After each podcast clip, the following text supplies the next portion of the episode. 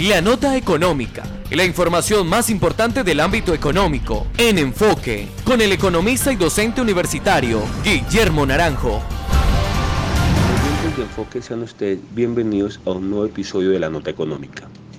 Hoy jueves 19 de marzo de 2020 el petróleo aumentó en los mercados internacionales.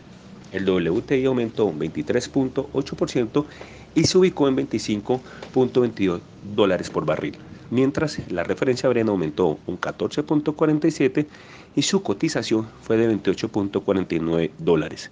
Este repunte se presentó gracias a los estímulos que los distintos bancos centrales han venido generando en los últimos días. Sin embargo, se espera que la calma sea ocasional.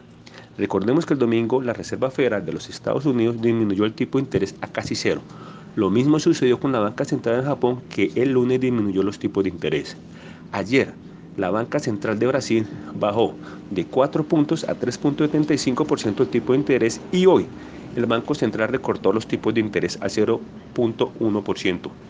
Esto eh, generó una calma momentánea en las distintas bolsas de valores del mundo. El Standard Poor's 500 aumentó el día de hoy 0.47 puntos. El Dow Jones lo hizo en 0.97 y el Nasdaq creció a 2.30. En Colombia, el índice Colca aumentó 0.64 y se resalta que la acción de Ecopetrol que ayer estaba en 1.380 pesos, hoy aumentó 40 pesos producto del aumento en el nivel del precio del petróleo.